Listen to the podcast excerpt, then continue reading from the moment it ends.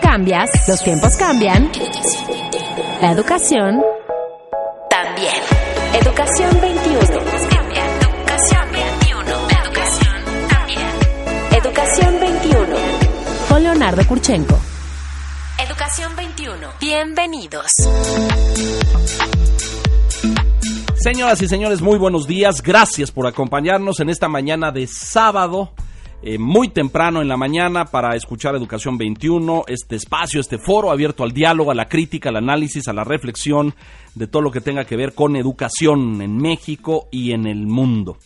Pedro Landaverde, buenos Ahora, días. Bueno, muy buenos días, Leonardo. ¿Cómo estás? Ahora con un tema muy interesante. muy interesante Las cuando, finanzas, el dinero, eh, los niños. cuando tú y yo fuimos a la escuela. Hace, hace ya poco, hace a- a- poco. algunas décadas. Yo sigo es en correcto. la escuela todavía. Sí, se Ya te ve. terminé, pero sigo estudiando. Sí, pero ya eres como decano. ¿no? No Ya- ya importa. estás en la categoría A de ver, ¿nunca decano. has oído eso de que para estudiar nunca hay un tiempo ni un... Ni un Sí, se llaman fósiles también, se conocen así. con cuatro o Este, cinco títulos, entonces este no pasa nada.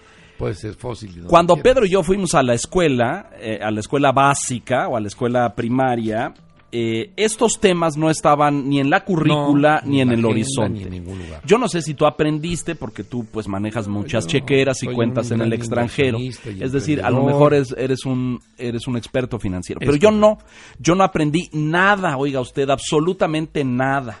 Y cuando uno se enfrenta al tema de, a ver, tienes ingresos, ahorras, dónde los pones, los inviertes, no los inviertes, eh, cómo funcionan las tasas de Pero tú interés. dices hasta que tengas ingresos. ¿Y qué tal si eres un chiquitillo ahí que tienes, maneja dinero? Pero y muy pocos chiquitillos manejan dinero, Fíjate ¿no? que hoy en día en muchas escuelas yo me ha llamado la atención el ver que desde chiquitines ya están vendiendo y haciendo y, manejando comprando? dinero y comprando y moviendo dinero. ¿eh? Pues Y mira, las escuelas a veces lo fomentan. Yo, yo, yo creo que el tema de la educación financiera, señoras y señores, que es el que vamos a abordar hoy, es una de esas eh, asignaturas y uno de esos grandes pendientes en la currícula educativa mexicana.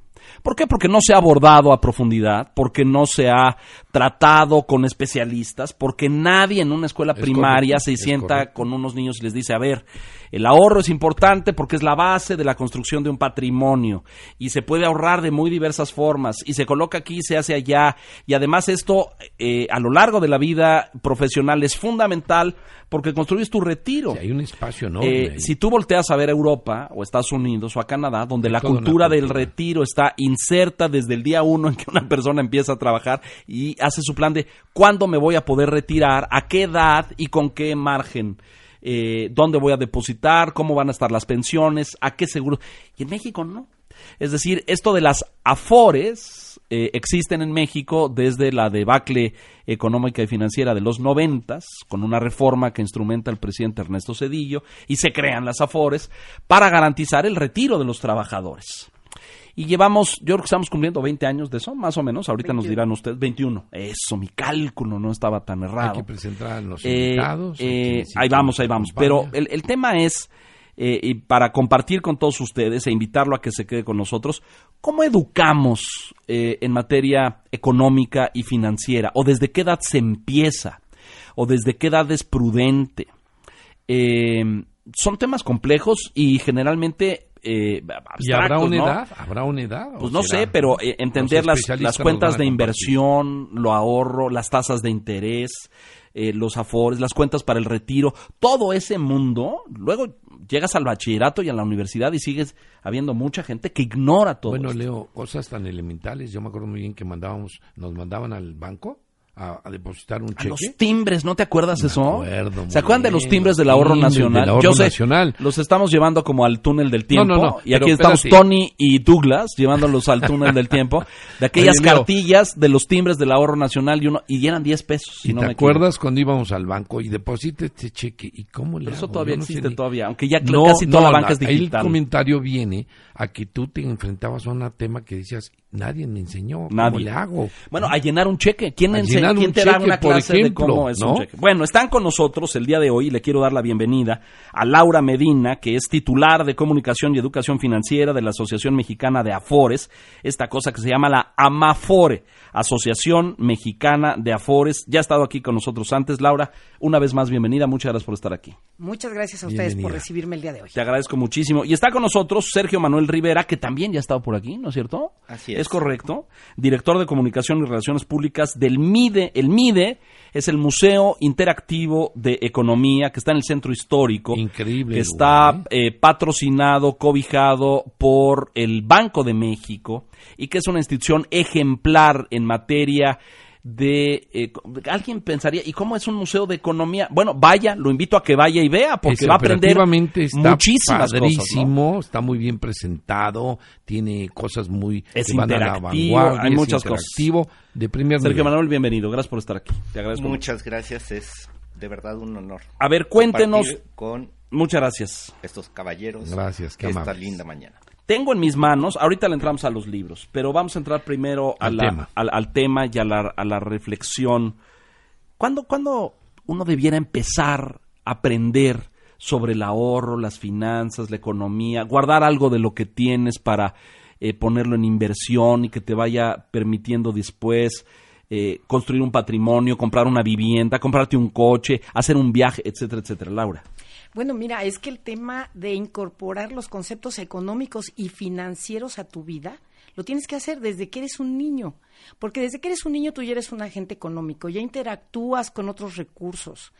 Desde que puedas irte a comprar un dulce, que ya sabes, vas empezando a entender el valor del dinero, hasta las decisiones que tomas sobre el, el resto de los recursos que pertenecen a todos. Precisamente esta idea que tenemos nosotros ahora con el proyecto de educación parte de ahí, que un niño se asuma, empezando desde estos conceptos básicos de economía que son la escasez y el costo de oportunidad. Tienes deseos ilimitados, pero recursos escasos. Correcto. Ya desde ahí tienes que empezar a pensar que no puedes tener todo lo que quieres. Así es. Aunque quieras oro, plata y romper la piñata, Ay, qué no puedes con todo. Entonces hay que escoger. Y tu costo de oportunidad son esas cosas a las que renuncias por tener lo que más quieres. Entonces de ahí tienes que empezar a planear. Porque lo que tú quieres también pasa por lo que tu familia necesita, Claro, lo que claro. puede darte. Entonces, aunque tú quieras muchas cosas, te asumes primero como parte de una familia y luego como parte de una comunidad. Que creo que eso es bien importante que empecemos a entender, que somos parte de, de un, de un grupo, de una sociedad y que nuestras decisiones económicas y financieras no solo nos afectan en lo individual, sino a todos en general. Entonces, es bien importante que los niños ya se empiecen a sentir parte desde chiquitos de esta sociedad que interactúa con las finanzas y el dinero. Hoy Amafore promueve un programa educativo. Así es, junto con el MIDE. Como tú decías, Lo el han MIDE diseñado de forma conjunta, Sergio. Así es, es una colaboración que no es em, algo improvisado. Eh, El MIDE y Amafore tenemos una relación ya muy larga de hace más de 10 años. Y esta fue una extraordinaria oportunidad para diseñar materiales que no solamente eh, tienen la intención de comunicar los temas económicos y financieros de una manera sencilla, sino que además están dirigidos a ciertos sectores de la población que son especialmente importantes, Por ejemplo, pues los estudiantes de primaria correcto. y o los sea, esto es para estudiantes- básica, digamos. y los estudiantes de secundaria, porque em, finalmente lo que tú descubres es que dado que los papás es- y, y las mamás no necesariamente cuentan con estas herramientas en casa, es muy importante entonces que sea la escuela quien proporcione la información. Claro, porque los papás no lo son. Exacto. Exactamente. Y lo que pretende el programa es que finalmente a través de los estudiantes em, esta información llegue a casa Claro. y que finalmente la familia se involucre en la toma de Y decisiones que puedan cambiar la cultura familiar. Eso es lo que buscamos. Y ha sido una Un experiencia desafío grande es ese, ¿no? Sí, pero también es una experiencia increíble porque es la oportunidad de transformar de fondo la vida de las personas en Claro, este país. claro. Em, como dice Laura, y, y- y- y lo dice con todo eh, eh, acierto,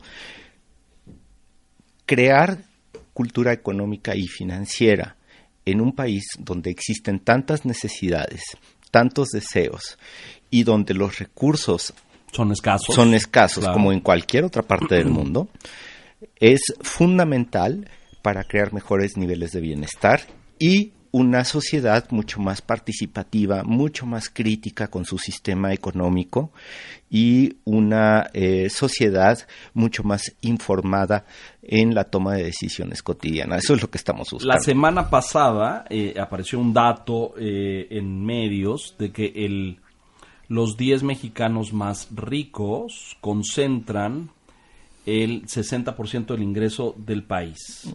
Es decir, 10 personas o 10 conglomerados, 10 corporaciones, etcétera, eh, consumen el, eh, eh, concentran el 60% del ingreso. Es decir, de ese tamaño es la desigualdad o el desequilibrio económico y financiero en este país. Em, por ende, todo este otro enorme segmento de la población que es el mayoritario, pues aprender de esto se vuelve una cosa vital, ¿no es cierto? Sí, claro. realmente fíjate que tú tocas un tema bien importante, el tema de la equidad, ¿no? Desde niños aprender a tratar con equidad todo lo que tenemos. Porque tú hablas ahorita de la distancia entre los ricos y los pobres, pero si hablamos también de la distancia entre géneros, también ya empezamos a ver. Considerable, ¿no? Exactamente. Vemos nosotros estudios que tenemos en la Amafore, cómo las mujeres sabemos menos de cómo administrar el dinero, o sea, comprendemos menos cuestiones financieras Pero tengo la impresión de que lo hacen mejor o son más disciplinadas. Pues fíjate que el tema con las mujeres es que nuestro condicionamiento de género nos lleva a tomar decisiones para los demás, no para nosotras mismas. Para la familia, para los hijos, la comunidad, etcétera. Pero entonces, ¿qué sucede? Que somos también, fíjate, estudios lo demuestran, que quienes más transmitimos hábitos financieros somos las mamás. O sea, el que tu mamá sea una mujer que ahorre, que trabaje, que tenga una vida participativa en el mundo económico más, digamos, más activa, eso determina que tú como hijo tengas igualmente hábitos financieros y, económicos mejores. Me parece muy importante. ¿Tú aprendiste esto de tu mamá también? Desde luego que sí.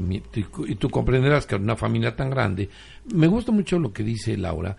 E, entiendo muy bien el tema económico y financiero, pero me, me gusta mucho más el tema de los recursos lo que tú dices es a nivel macro. Yo quiero llevarlo a nivel familiar, día a día, familiar, en la cultura.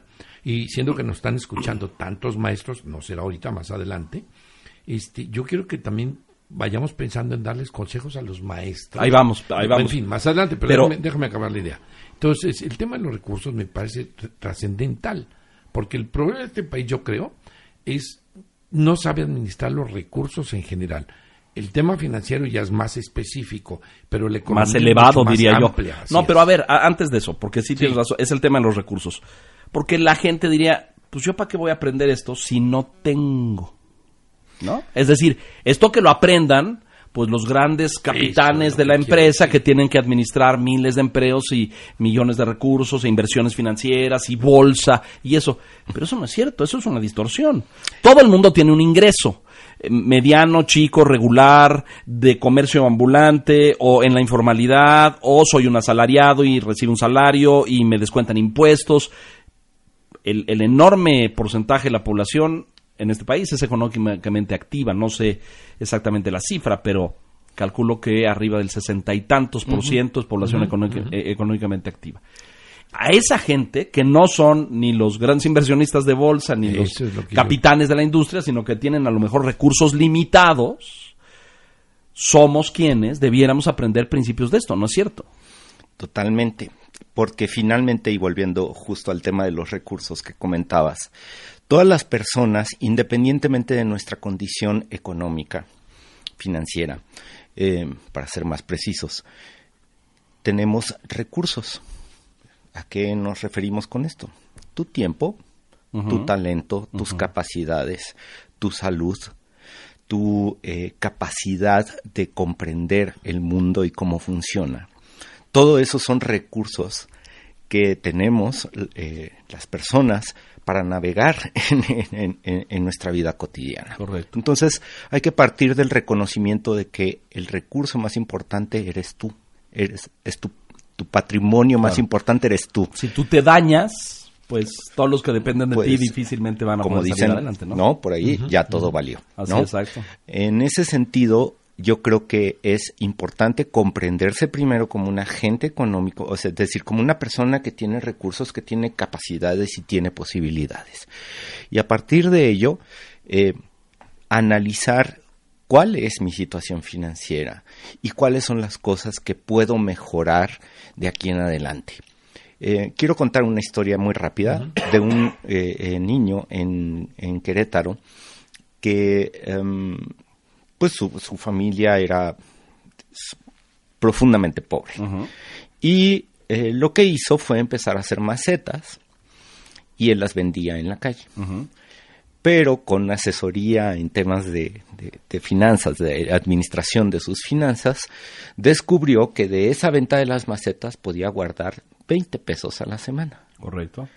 A partir de eso empezaron la familia a generar un plan de ahorro que finalmente los llevó a poder tener un local en donde venden macetas, obviamente artesanales de primera línea, y empezar a conectarse con la gente de Fonart para hacer otro tipo de macetas mucho más eh, sofisticadas, digamos, ajá. y que pudieran empezar a venderse en otro tipo de mercados puede sonar como historia de, no sé, como un cuento De, de, de- de niños, como solemos decir.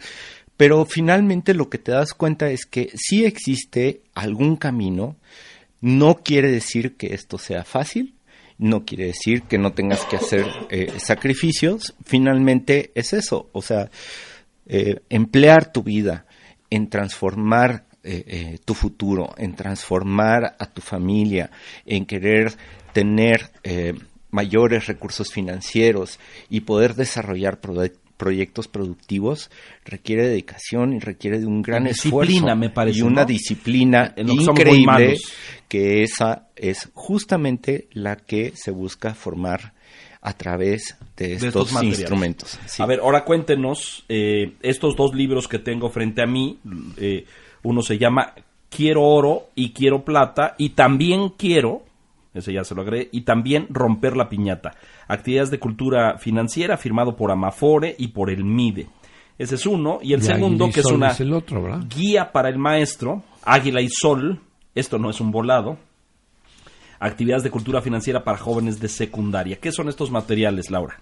Bueno, mira, estos materiales son una guía de autocapacitación para el profesor, que Ajá. al irlos leyendo va comprendiendo todos estos conceptos y esta visión que estamos proponiendo mucho más amplia de lo que es el ahorro y la administración de los recursos.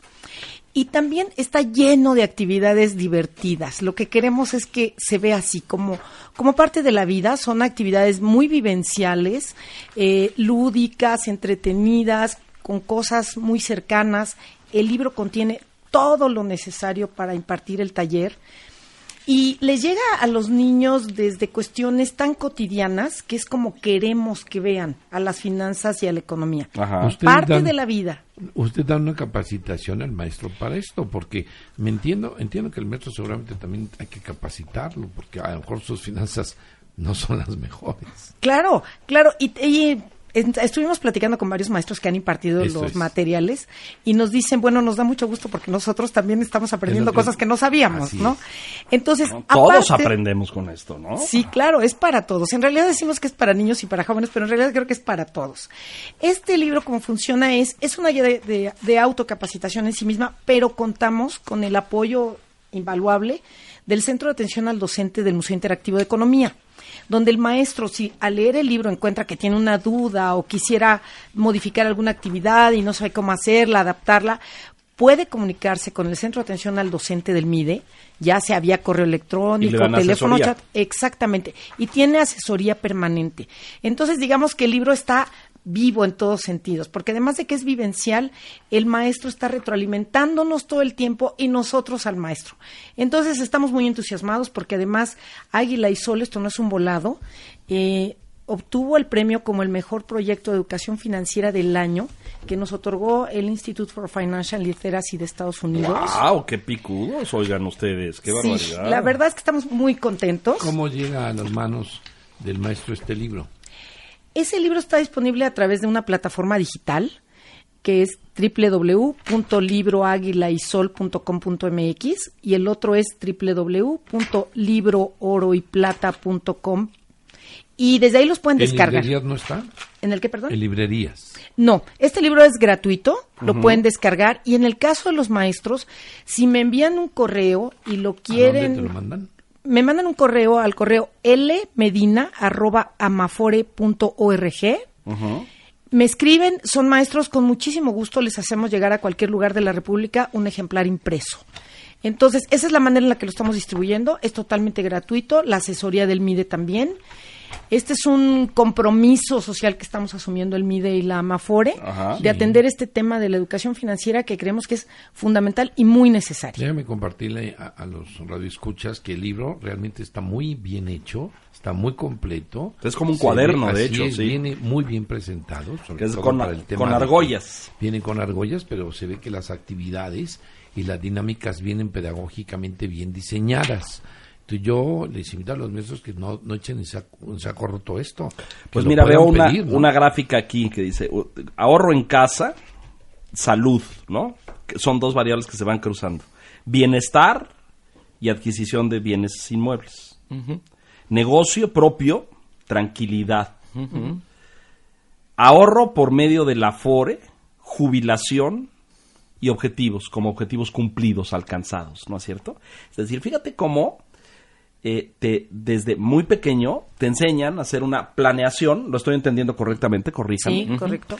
de que el ahorro te permite alcanzar metas, objetivos, un Así negocio, una, una propiedad propia, un viaje, estudio, etcétera, carrera y después jubilación, ¿no? Llegar a un momento donde la etapa de la vejez esté asegurada, A que mí- como sabemos en este país, pues es un tema serio. Fíjate, a mí me serio. llama la atención en el mismo libro del docente cómo la parte didáctica, la parte pedagógica es interactiva. Y aquí estoy viendo una eh, sopa de letras, ¿no? El famoso Ah, sí, juego claro. de sopa de letras, donde entiendo que va a ir el niño buscando palabras clave que tengan referencia a temas A- a esto. financieros y a temas em- eh, eh, eh, económicos. Ahorita vamos a hablar y que nos digan si ya nos acercamos a la CEP y si ya dimos ese paso para ver que esto pues no solamente quede en la buena voluntad y la buena intención del MIDE y del AMAFORE, sino que pueda incluirse curricularmente en primaria. Vamos a hacer una pausa, estamos en Educación 21, hablando de educación financiera y económica. Dígame usted, piense en lo que regresamos. Dime tú, Perico, ¿ya tienes resuelto tu retiro? Volvemos. Forma parte del cambio educativo. Escríbenos en Twitter. Arroba educación-21. Regresamos. Muchas gracias por seguir con nosotros. Estamos en Educación 21 hablando justamente de educación financiera. ¿Qué tema este? ¿No es cierto? ¿Tú ya resolviste el tema de tu retiro? Yo ya lo resolví. A ver, cuéntame, ¿cómo Pues es? ¿Cómo tengo es? mis afores, tengo mi seguro social. Te- tu Afore. tengo- Un ciudadano Mi tiene un Afore. Mi Afore, pero... Ya el- los mintió. Sí, ya piensa que tiene El varias. de mi esposa, el de mi esposa también este, lo hace Ah, conjunto. ah, ok, Hombre, yo tuve la oportunidad de hacer una compra de una casa con Infonavit. Con Infonavit. que juntos nos pusimos Ginny y yo a, a hacer la tarea y Yo no he hecho eso, fíjate. pues es lo que te digo. No me veas con lástima, perdóname, perdón. Yo no he hecho eso. Y, y uno se pasa la vida como, como eh, asalariado, contribuyendo a todas estas cosas y te quitan una cosa y te quitan la otra. Y te quitan- Yo me Se van a imagino- quedar con ese dinero. Sí, ya yo te lo tengo que ir a rescatarlo del Tienes un buen amigo asesor que ya te compartió y no le haces caso. Ignoro, Laura, y confieso aquí públicamente, ¿dónde está mi Afore? Ah, bueno, pues No ahorita te digo cómo podemos saber rápidamente en qué aforo estás. Solamente marca el 13 18 5000 y te- entonces te contestan, tecleas tu número de LID, del IMSS, tu número de seguridad social Correcto. y te dicen en qué aforo estás. 13, 18, 13 5,000, 28 5000. 28. 28 5000. Y ahí nada más, te, ¿qué, qué te, hay que teclear ahí? Te Tu con- número del IMSS. Tu número del IMSS y te dicen El que tiene, está- el que viene en tu boleta rosa. Exactamente. Que debe estar O en archivada tu por ahí recibo de nómina. cajón. En tu recibo de nómina también viene. Tecleas tu número y ahí te dicen en qué aforo estás. Claro, lo que pasa es que los que, como tú y yo, dejamos de ser empleados de una empresa, de una corporación y nos convertimos en prestadores de servicios independientes, ya no tenemos un número de nómina y ya no pero si nos pagan por, por... Pero si tiene número de IMSS. Sí, sí tengo número Ese es el que hay que poner y ya. Sí, claro. Y ese te dice dónde está tu O Afore. tu CURP, incluso. Y tu CURP. O tu CURP. O tu CURP. Cualquiera de ellas, ya sabes. Bueno, a ver, dime una, una cosa, porque yo veo estos... ¿Ya tocamos la puerta de la SEP, Sergio Manuel? ¿O, o eso todavía no pasa? ¿Está en el horizonte? Pues es algo que ya hicimos Ajá. y que de hecho el trabajo de estos libros está conectado directamente con una con un acercamiento que tuvimos a la Secretaría de Educación Pública em, con la intención de hablar justamente de la importancia de tocar estos temas Ajá. en el salón de clase. ¿Y cuál fue la respuesta? pues Laura es quien tiene que decir eso. No. Usted no los ve, que nos hace el favor, pero tienen caras muy enigmáticas, entonces ya me, ya, ya me, ¿no es cierto? Ya, Sí, sí, ya sí, me sí. desconsolaron porque ya me imagino. Es decir, le costó mucho trabajo la Le- les dije, respuesta. déjennoslos aquí, los vamos a revisar. No, de ninguna, no, no, no, al contrario. Déjenme decirles que eh, tuvimos un acercamiento exitoso con la Secretaría de Educación Pública. Ambos libros están avalados por la Secretaría. ¿Correcto? En su diseño trabajaron un equipo de más de 10 pedagogos, Muy bien. eh, otro equipo como de más de 6 ilustradores que estuvieron tiempo completo. Ustedes que ya los tienen aquí verán este, eh, haciendo dibujos muy acordes a la edad y todo esto. Luego los mandamos a la Secretaría de Educación Pública. La Secretaría de Educación Pública los revisó con toda su gente experta que cumplieran con que fueran materiales incluyentes, bien hechos, pedagógicamente bien estructurados. Nos los avalaron y quiero decirles que el de quiero el de Águila y Sol esto no es un volado, ya se impartió en varias escuelas públicas, secundarias públicas el año pasado. Más de dos mil niños de escuelas públicas recibieron ese taller. Luego, con el libro de Quiero oro y quiero plata y también romper la piñata, este año ya también está disponible para todas las escuelas. Entonces ya tiene el aval de la Secretaría de Educación Pública. Nos encantaría que tuviera mayor difusión y más escuelas se interesaran. Es algo opcional. Bueno, pero, pero para eso estamos está. aquí y como ustedes no pueden, porque son, eh, bueno, tú eres servidor público. No, no eres, no, No, eres. El MIDE es, eh, es una... Es ¿qué una institución ¿Hace? privada, De- es Ajá. una donataria autorizada. Es una donataria. Ah. Este, pero el fideicomiso tiene como fideicomitente Ajá. al Banco de México, Claro. en efecto, que fue nuestro fundador y, Ajá. y, bueno, es un impulsor y promotor nuestro. Claro. Pero el MIDE opera con sus propios recursos, es un museo Es independiente. Y, recibe donativos, y evidentemente. recibimos donativos y este tipo de colaboraciones que hacemos como por ejemplo con la Mafore nos ayudan justamente a desarrollar nuestros programas educativos, a mantener el museo y a proyectarnos hacia el futuro, que eso es lo que estamos Cuando haciendo. me he reunido con maestros y hablamos de la importancia de este tema, eh, no falta una voz que diga, es que ustedes quieren convertir a todos en empresarios, quieren que todos sean dueños de su empresa, emprendedores, etcétera, ¿no? Eh, ¿qué, qué respuesta le darían ustedes a estas voces de docentes que piensan que con este tipo de perfil educativo y pedagógico perdemos las humanidades y perdemos la O sociología y la materializamos a la sociedad. O o- sí, ¿qué, qué, qué responderían ustedes a esto? Yo tengo una respuesta, pero quiero escucharlos a ustedes que son los expertos. Bueno, yo pienso que es todo lo contrario. Todo lo contrario. Yo creo que no hay nada más humano que el que cada quien pueda alcanzar sus propias metas y sus sueños. Si quieres ser empresario, si quieres ser empleado, si quieres ser Profesionista. profesionista, si quieres ser técnico, si quieres ser artista, futbolista, lo que sea. ¿no? Lo que nosotros decimos incluso en el libro de, de- de Oro y Plata es, el futuro está en la imaginación y en los sueños de los niños y de los jóvenes. Ahí está. Pero, ¿qué, tiene, ¿qué pasa? Que tenemos muchos sueños, pero si no hacemos de esos sueños una meta y luego un plan para alcanzarla, perdemos los sueños, perdemos la meta, no hacemos nada. Y se elevan los y eso es más inhumano todavía, Claro, claro. exacto. Y eso sí me parece más inhumano. Y, y además yo les decía, esta es una visión de los recursos en general, como Sergio atinadamente decía, es que el principal recurso que tienes eres tú mismo Claro. tus capacidades, tus habilidades. Entonces hay que ayudarte a que las desarrolles bien. Tienes que ver que el ahorro y los temas económicos no son solamente una alcancía, no es un cochinito al que le pones unas monedas. Es que cuides el, medio ambiente. es que no dejes la luz prendida, que cuides tu ropa. Que le cierres al agua. Exactamente, o sea, es que... Es toda una forma de pensamiento. Exactamente, es una manera de vivir y de pensar diferente, que eso me parece pues muy humano. Yo ah, ah, quiero cerrar antes el tema de la CEP y los felicito por tener el contacto, la cercanía y el, el, aval de la CEP que es tan importante. Eh, yo haría votos porque la CEP incluyera esto en la currícula de primaria y secundaria. ¿no yo le he compartido muchas veces con autoridades de la CEP y le digo, tiene que haber la cultura financiera, la enseñanza de la cultura financiera, como en alguna vez comentamos tú y yo antes de que surgiera toda la parte de la inteligencia emocional y esas cosas, ya lo visualizábamos. Yo creo que va a llegar, ¿eh? porque cada vez oigo más voces, cada vez oigo más proyectos enfocados a esto. Se debe insistir en tocar la puerta pero sí estoy seguro que va a llegar. Esto que mencionas de que eh, secundarias ya lo pusieron en práctica y esto es voluntario, lo decide un director, lo decide un maestro. Lo decide el profesor. El maestro. O sea, hay una... Eh, hay un ámbito de, decisión, digamos, que queda en la escuela. Claro. En, la mayor parte de las decisiones eh, académicas exactamente, en la escuela. que es esto que se llama autonomía curricular. es correcto. Y justamente para eso fueron diseñados estos materiales.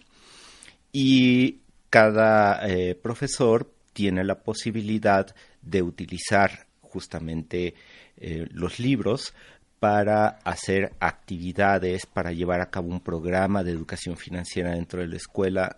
Lo, lo, que es muy importante de estos libros es que no solamente se quedan dentro de un salón de clases, sino que pueden permear a toda la comunidad escolar. Claro.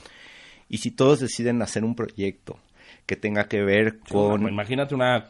bueno, en mis épocas eran cooperativas, ¿no? Y, exactamente. Y toda la comunidad se unía para un propósito y un fin eh, de beneficio común. Exactamente. Eh, para ese tipo de cosas, pues creemos que son... Eh, puedan encontrar aquí pues eso, ideas prácticas que pueden Yo me atrevería a hacer una, afirmaciones todavía más, más eh, ¿Profundas o Radicales. No, profundas, pero más, eh, más osadas, ah, más aventuradas, pero em, esto puede ser la semilla para romper los ciclos de pobreza y para romper los ciclos de su desarrollo. Es decir, si cambiamos la cultura y la forma de pensamiento y, hacemos a cada individuo responsable de entender, estos son mis ingresos, este es mi patrimonio, voy a trabajar en esto, voy a hacer un plan hasta los 16, 18, 25, 30 años y voy a ahorrar y voy a conseguir esto, eh, la, la, la, dinámica se modifica eh, radicalmente. Es decir, cuando... Eh, en este momento político que vive el país, que es inevitable eh, mencionarlo, y viene un nuevo secretario de Educación y viene una nueva propuesta educativa, vamos a ver en qué consiste, etcétera, sería muy valioso que conocieran estos, estos modelos. Pero en las críticas que he leído a la reforma y a esto que esta nueva administración anuncia que va a echar para abajo, etcétera, he leído ahí algunas cosas que dicen debemos eh, atender y comprender que todo el modelo de gobierno y todo el modelo educativo que echaron a andar las últimas administraciones es capitalista. ¿no? Escuché esa palabra. Y de hecho, ya casi nadie habla de eso, ¿no? Es, hablar del, del, capitalismo versus el socialismo es una discusión vieja, me parece. está mal. Yo diría agotada en muchos sentidos, pero eh, esto una educación financiera que fomente una cultura del ahorro, del patrimonio, de la planeación, de la responsabilidad. Pero también se ha hecho mucho hincapié, digo, ahora que hacías alusión a la famosa reforma, uno de los pilares fundamentales que ellos hablan, que van a implementar, es el tema de la equidad, ¿no?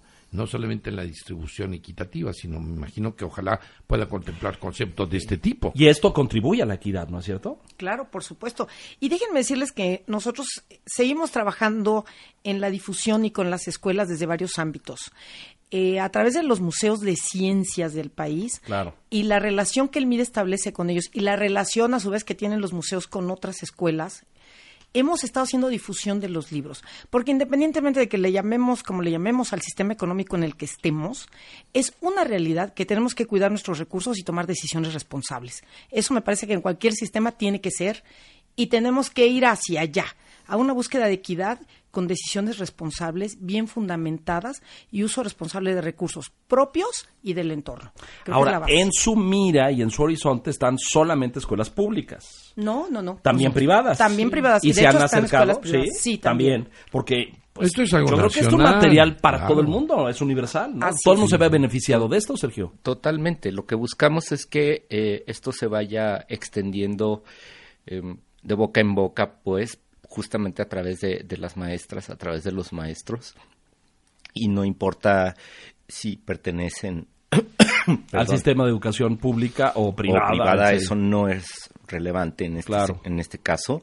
Lo que nos interesa es que el material se utilice, que el material se aplique, que se exploten todas sus posibilidades, que nos hagan llegar comentarios, sugerencias, que sea una herramienta de trabajo colectivo entre Amafore, el museo y la comunidad escolar. Eso es lo que estamos buscando. En el tema de capacitación en línea o la asesoría.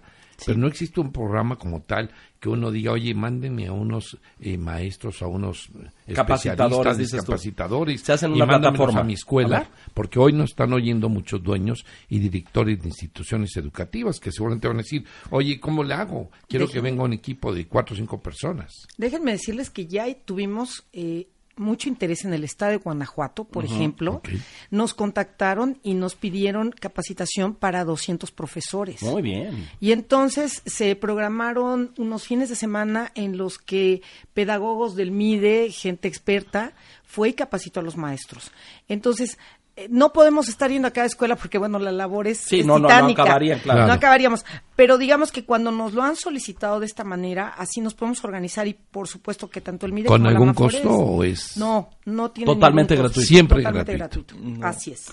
Amafore es quien eh, provee justamente estos recursos para que los capacitadores, los facilitadores puedan ir. Y la intención es que ellos, eh, los perdón, las maestras y los maestros que se forman mediante estos programas sean replicadores del modelo al interior de sus ¿Cómo, escuelas. ¿Cómo miden ustedes los resultados cuando, por ejemplo, dices que fueron a Guanajuato y 200 maestros? Y luego, ¿qué seguimiento hay? ¿Hay algún sistema de evaluación? ¿En cómo podemos decir, oye, esto está funcionando?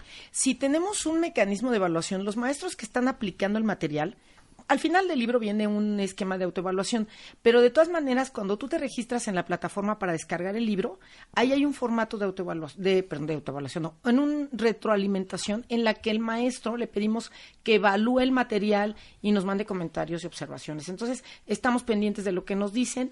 También hay maestros que se comunican al MIDE y que al MIDE le hacen saber sus inquietudes y entonces por ahí estamos monitoreando cómo van los materiales. Hasta ahorita la respuesta ha sido buena. A mí me parece fundamental. A mí me encanta. Pedro, y, yo eh, pienso y a lo largo de la vida recuerdo casos de eh, gente que vive recurrentemente con deudas en las tarjetas, por ejemplo, y que están hasta el cepillo. es un ¿no? O que dice un colega de la radio ahí de otra frecuencia que no vamos a mencionar, pero dice, se van de vacaciones, se queman todo el dinero y luego regresan a, las angustias y a pasar eh, a tronarse los dedos, ¿no? Y a empeñar lo que se puede, ¿no? Para, para pagar lo que se gastaron. Eh, todo, eh, es decir, culturalmente tenemos una carga muy grande en términos de falta de planeación financiera y económica, administración de recursos, ahorro. ¿Cuántos, cuántos mexicanos ahorramos? ¿El MIDE tiene alguna medición en ese sentido? Yo creo que no, ¿verdad? Nosotros sí tenemos. Hemos hecho varias encuestas y te voy a decir que, mira, casi la mitad de los mexicanos dice que ahorra. El problema es, dice, que ahorra. El problema es para qué ahorras y cómo ahorras, porque ahí es donde ya la cosa se nos descompone. La mayoría de quienes dicen ahorrar, estoy hablando de más del 60%, ahorra, o del 80% casi, en medios informales. O sea, la tanda, el este cajoncito, exactamente, ¿no? Medios informales en los que el colchón es un informal. Exacto, donde aquí viene un, principio eh, económico que no entendemos que es el tema de la inflación, de cómo tu dinero va perdiendo valor en el tiempo. Se degrada, claro. Entonces, mientras no entiendes eso, no comprendes que es mejor llevarlo a una institución financiera para conservar eh, el, el, valor de tu dinero, ¿no? Entonces, eh, y luego los motivos del ahorro. La gente dice ahorro para imprevistos. Ese es el principal motivo de ahorro. Pero ¿cuáles imprevistos? O sea, no somos tan previsores como creemos, porque ahorrar para imprevistos es ahorrar para acabar gastando lo que sea, porque un imprevisto se vuelve algo que te gustó, para la Navidad, pues, las vacaciones, etcétera, sí. Pero no, por ejemplo, por si preveo que alguien en la familia va a enfrentar un tema de salud, por ejemplo. Para eso difícilmente alguien dice que ahorra, ¿no es cierto? Pues mira, dicen que ahorran, pero en realidad después vemos que no... Que esto no, no sucede. Es que justo, fíjate, volvemos al principio de los libros. Si no te lo estableces como una meta, la cuantificas, ves cuánto necesitarías ahorrar, pues el decir ahorré, eh, mientras no tengas claro cuánto tendrías que ahorrar para eso, o mejor, prever si te conviene un seguro, o sea, hacer un análisis detallado que te permite estar más tranquilo, pues es un ahorro que, quizá no te resuelva mucho, porque no lo supiste planear, no te informaste y, no lo hiciste. Es la verdad, es una oportunidad muy grande. ¿Cuánta gente, y tú que además eres como, como corazón de pollo, te viene a pedir dinero prestado cada pues, mes? Pues sí y lo das y este. Pero, pero ve el termómetro, es decir, y te piden la familia y te piden en la oficina y te pide alguien y que y qué, qué denota eso pues falta de planeación. ¿Por qué la gente le pide prestado al vecino? Porque no le alcanzó. Porque no planea, porque, no planea, como ya, ya llega la quincena, ¿no? Típica palabra. Y, ya no tengo, hijo, ¿por qué no planeaste? ¿Por qué no programaste? ¿Por qué no? ¿Verdad? Oye, y en el tema, a ambos les pregunto, hoy que estamos tan de moda en el tema tecnológico y digital, eh, esto está en línea, pero eh, ¿tienen alguna aplicación, como si las Apples? ¿no? ¿Tienen alguna aplicación para ayudar en, el tema de la... De, porque ya yo ya había es lo que sigue, ahí viene. para allá, hacia allá vamos, pero mira, en esta primera etapa lo que nos interesa es que tú puedas descargar este material fácilmente. Hablamos de inequidad, hablamos de brechas. Las brechas en nuestro país son enormes, no solamente entre pobreza y riqueza, es también entre las generaciones. Así es. Tú vas al cajero y ves a dos eh, ancianos, a dos personas de la tercera edad, profundamente angustiados porque no saben cómo usarlo. No saben cómo abrir una página de internet, mucho menos es comprender cómo funciona la banca digital y no lo estoy diciendo porque sean tontos, lo estoy diciendo porque no tienen la información. Es correcto. En ese mismo sentido es que queremos que cualquier profesor esté en la comunidad más alejada, le sea súper sencillo bajar el material y empezar a utilizarlo. Eso es lo que queremos. Ya después vendremos con otro tipo de, de desarrollos tecnológicos para incrementar la distribución de estos materiales.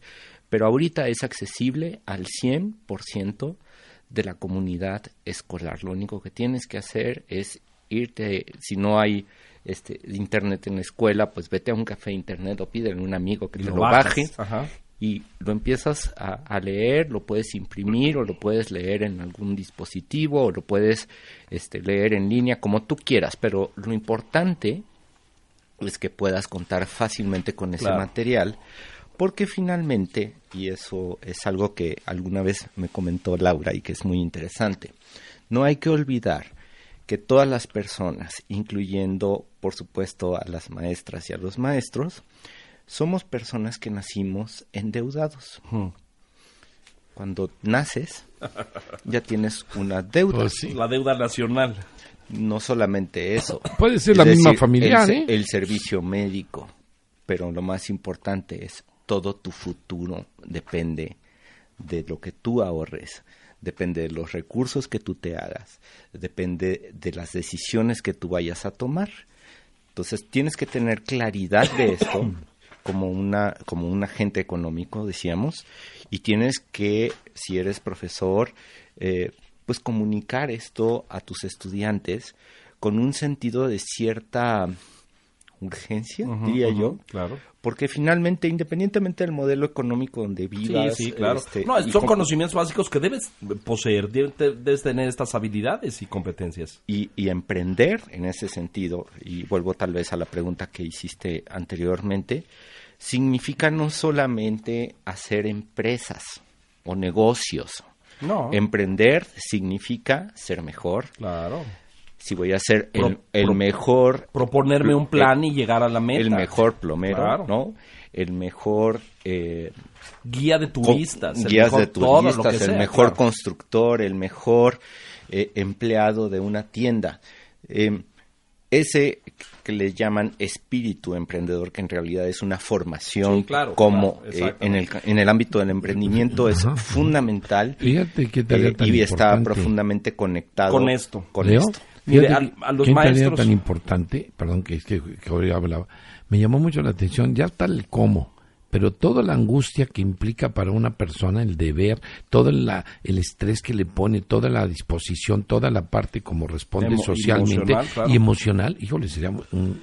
A los maestros que nos hacen el favor de escucharnos, mire, esto está tan bien hecho y tan bien diseñado en la guía para el maestro Águila o Sol, que viene la vinculación curricular por grado, desde primero secundaria, qué lecciones y qué metas para y cómo se cruza esto con las diferentes asignaturas, con matemáticas, con español, con geografía, con formación cívica y ética, es decir, le resuelven ustedes al maestro paso a paso cómo ir implementando eh, todos estos conceptos y esta formación económica y financiera en cada una de las disciplinas curriculares. Gran trabajo, los felicito enormemente. Maestros y maestras de México, miren, esta es una tarea vital y si en la SEP se dan cuenta o no de que esto debiera estar en la currícula, pues a lo mejor se tardarán el tiempo que se tarden y será asunto de ellos, pero usted, maestro, puede hacer la diferencia con su grupo, en su salón de clases, en su escuela, eh, bajar estos contenidos de Amafore y del MIDE y tenerlos para utilizarlos con sus alumnos. Un auténtico tesoro, ¿no crees? A mí me encanta, yo los invito a que se acerquen con Laura, con Sergio, ya han dado sus correos y que de verdad aprovechen, esta es una enorme oportunidad. Repetimos los, los datos y las direcciones, Laura, por favor. Sí, el libro lo pueden solicitar al correo lmedina.amafore.org. ¿Y en el MIDE? En el MIDE pueden escribirnos a atención.público arroba mide.org.mx. Perfectamente, pues los felicito enormemente. Laura, Sergio, a ver si aprendemos algo de esto. Un poco tardío ya, por, en tu caso. Nunca es tarde para aprender que no tan otoñal, exactamente. pero, mucho éxito, muchas gracias. ¿eh? Gracias y, y, pues la puerta está abierta en el MIDE, en el Museo Interactivo de para Economía. Todos, Tacuba 17 en el Centro Histórico. Padrísimo Ahí estamos. Allí nos van a encontrar casi siempre a Laura y a mí porque siempre andamos haciendo cosas. Ah, siempre están ahí. Qué bueno, qué bueno. no, no es cierto. Ya pero, estamos pero planeando el que sigue. Pero sí, sigue, claro. sí, es, un, es un trabajo bien padre y muy cercano.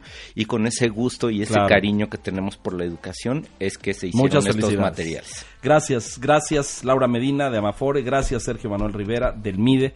Peri, muchas gracias. Gracias, Leo. Y gracias a usted por la gentileza de escucharnos. Soy Leonardo Kurchenko. Esto es Educación 21. Hasta la próxima.